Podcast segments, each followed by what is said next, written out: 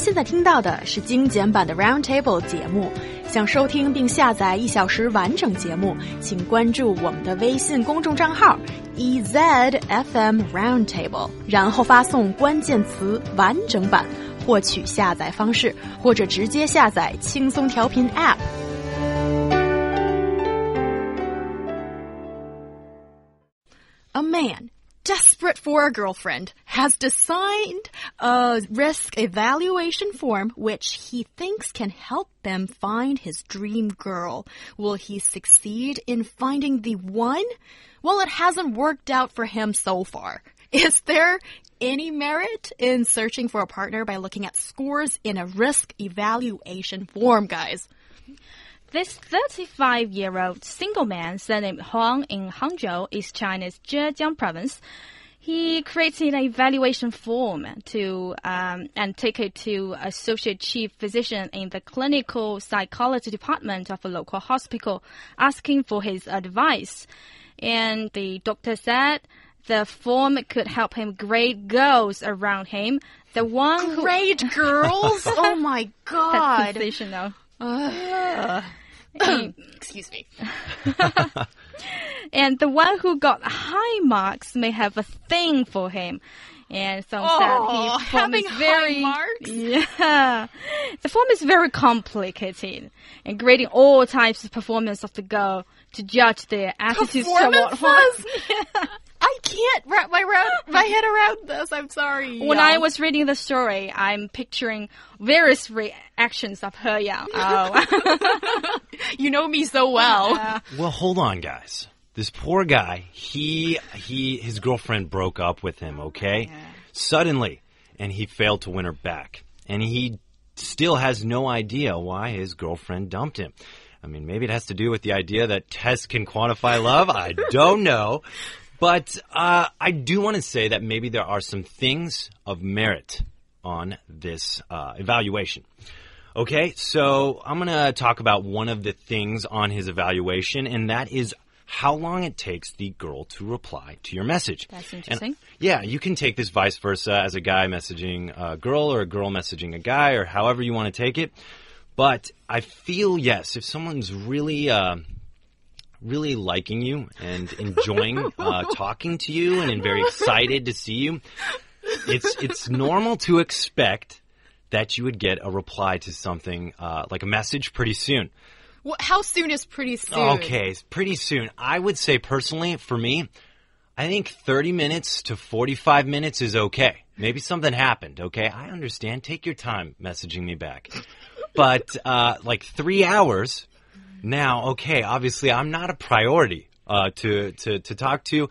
And of course, I'm always up to you know, for you to clarify these kind of things with me later on in the day. Like, oh, I, I was at lunch with my boss and it was, I couldn't message you. I'm so sorry. I'd be like, yeah, no problem.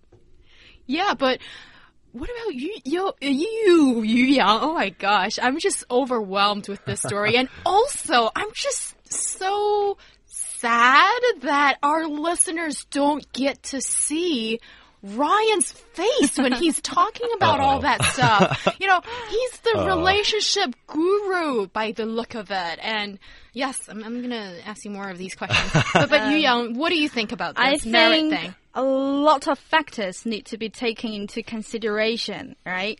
Uh, the speed thing. Uh, for example, like us, we are right now in the studio.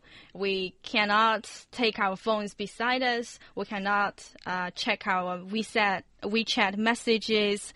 So don't make it too rigid, okay? It, it is just yeah. a reference. Yeah. A reference. Don't make it uh, a religion or something.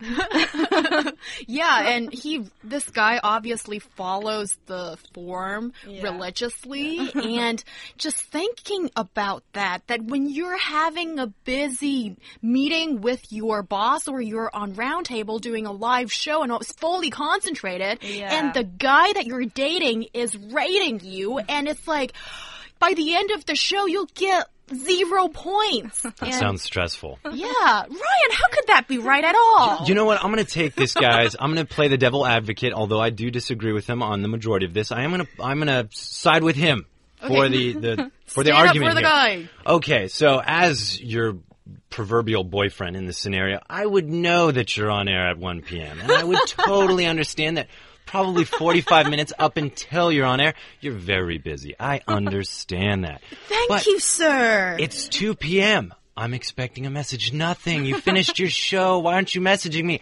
Three hours later, I'm like, why aren't I getting a message? What's going on? well, maybe she's kind of playing hard to get or something. Oh, okay. All right. All right. You need to read more into, you know, what's going on. You can't just rigidly give people points. All right, I agree with that. And then, okay, so actually, one of the things I actually disagree with is one of his criteria on his form was when she's sending him a message. And sh- so he said, if the girl sends me a message late at night, she likes me. and when I read that, I was like, oh, actually, that sounds pretty, uh, pretty risque. I don't know, late night messaging, you know? Do you Um, get a lot of messages like, yes, he does.